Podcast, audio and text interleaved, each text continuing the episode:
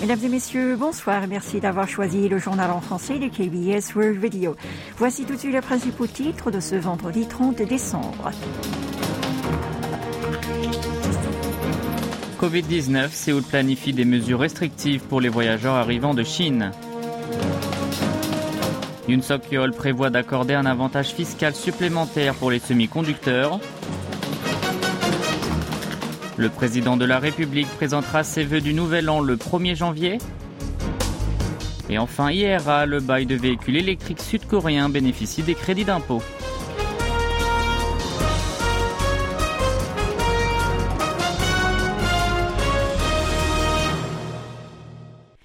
La Chine connaît une flambée explosive de nouveaux cas de contamination Covid-19. La Corée du Sud est très inquiète des éventuelles répercussions. Son gouvernement a estimé qu'il serait urgent d'agir pour les prévenir. Il a ainsi décidé de durcir les règles sanitaires. Le Premier ministre Han Dok-soo a présenté quelques mesures phares en la matière ce matin. C'était lors d'une réunion quotidienne au siège central de lutte en cas de catastrophe et de sécurité. Il s'agit tout d'abord de restreindre la délivrance du visa de court séjour en Chine, à l'exception de quelques cas de figure tels que les missions diplomatiques, les affaires économiques essentielles et les causes humanitaires. Ce dispositif sera maintenu jusqu'à la fin du mois prochain. Ensuite, le chef du gouvernement a annoncé la mise en place des tests obligatoires jusqu'à la fin du mois de février comme les suivants.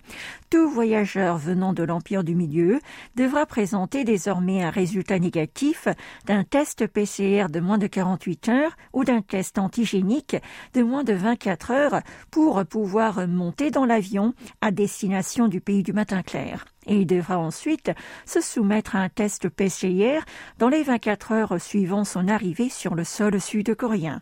Par ailleurs, les voyageurs en provenance de la Chine seront obligés de remplir un formulaire numérique sur la plateforme de prévention sanitaire Q-Code. Le Premier ministre a précisé aussi une autre mesure visant à renforcer efficacement le contrôle sanitaire. C'est de centraliser les arrivées des vols aériens à un seul point du pays. Tous les avions départ du continent chinois atterriront à l'aéroport international de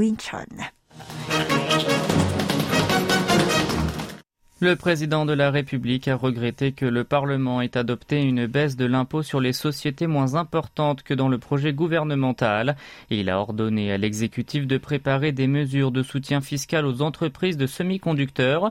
Le porte-parole adjoint présidentiel Lee Jae-myung a dévoilé ce matin ses propos tenus par Yoon Suk-yeol en disant que le numéro 1 sud-coréen allait approuver aujourd'hui en Conseil des ministres le projet de révision de la loi relative à la fiscalité. Pour rappel, concernant sur les sociétés, l'exécutif avait proposé de réduire le taux d'imposition maximal de 3 points afin de renforcer les entreprises, mais les partis de l'opposition y ont objecté farouchement une réduction d'impôts pour les super riches. À l'issue d'un bras de fer acharné, le parti présidentiel et le camp d'en face se sont mis finalement d'accord sur une baisse seulement d'un point pour chaque assise de la fiscalité. L'officiel du bureau présidentiel de Yongsan a accusé le Minju, la première force de l'opposition, occupant plus de la moitié des sièges de l'Assemblée nationale d'avoir mis des bâtons dans les roues du gouvernement qui voulait aider les entreprises locales à renforcer leur compétitivité mondiale et à élargir leurs investissements dans le pays. Il a invité le ministère des Finances à élaborer activement des mesures nécessaires pour donner un autre coup de pouce fiscal aux industries stratégiques nationales telles que les semi-conducteurs.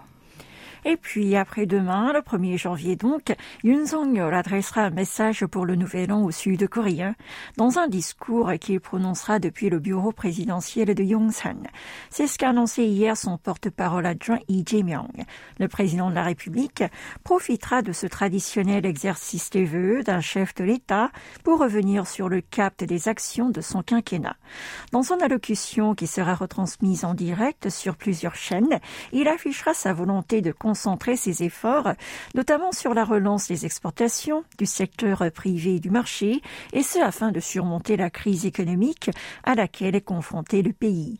Le numéro un sud-coréen montrera en même temps sa détermination à concrétiser l'une de ses promesses phares, à savoir les réformes du travail et de l'éducation et des retraites, en vue d'une croissance et d'un développement durable pour les générations futures.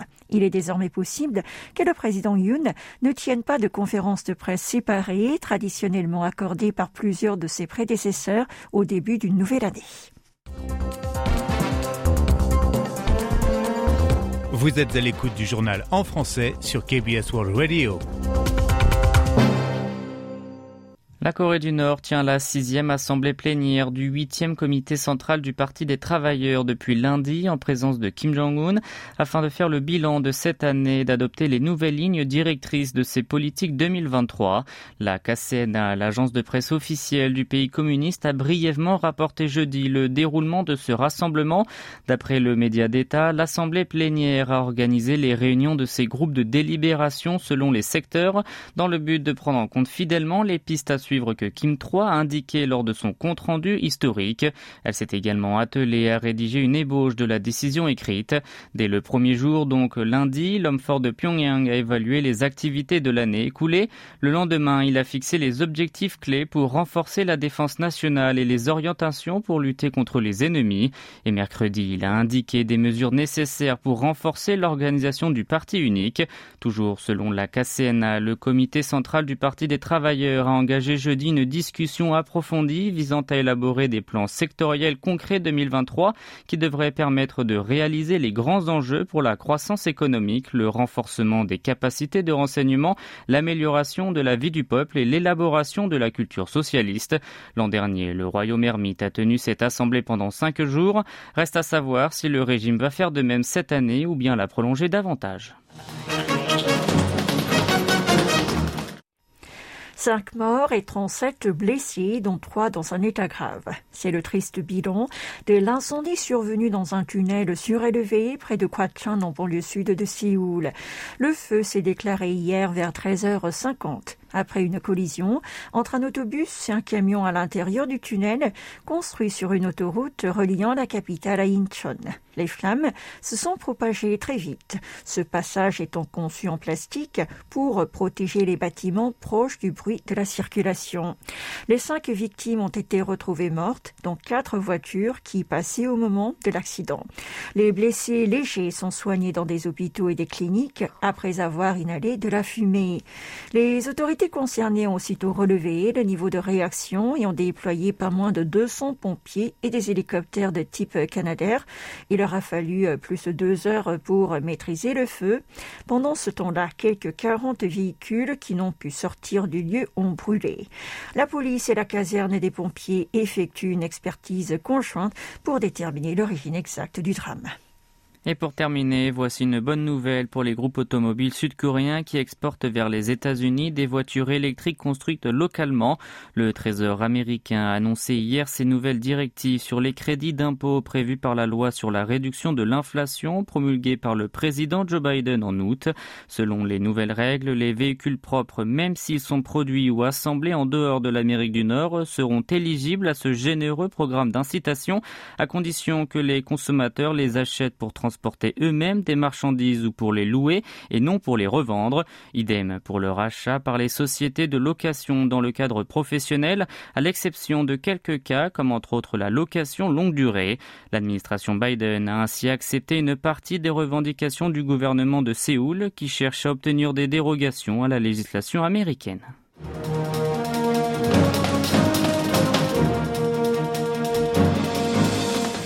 Maxime et. Merci pour l'intérêt que vous avez porté à notre journal tout au long de l'année. Demain, nous vous retrouvons avec les 10 actualités de l'année 2022. Bonne année à tous.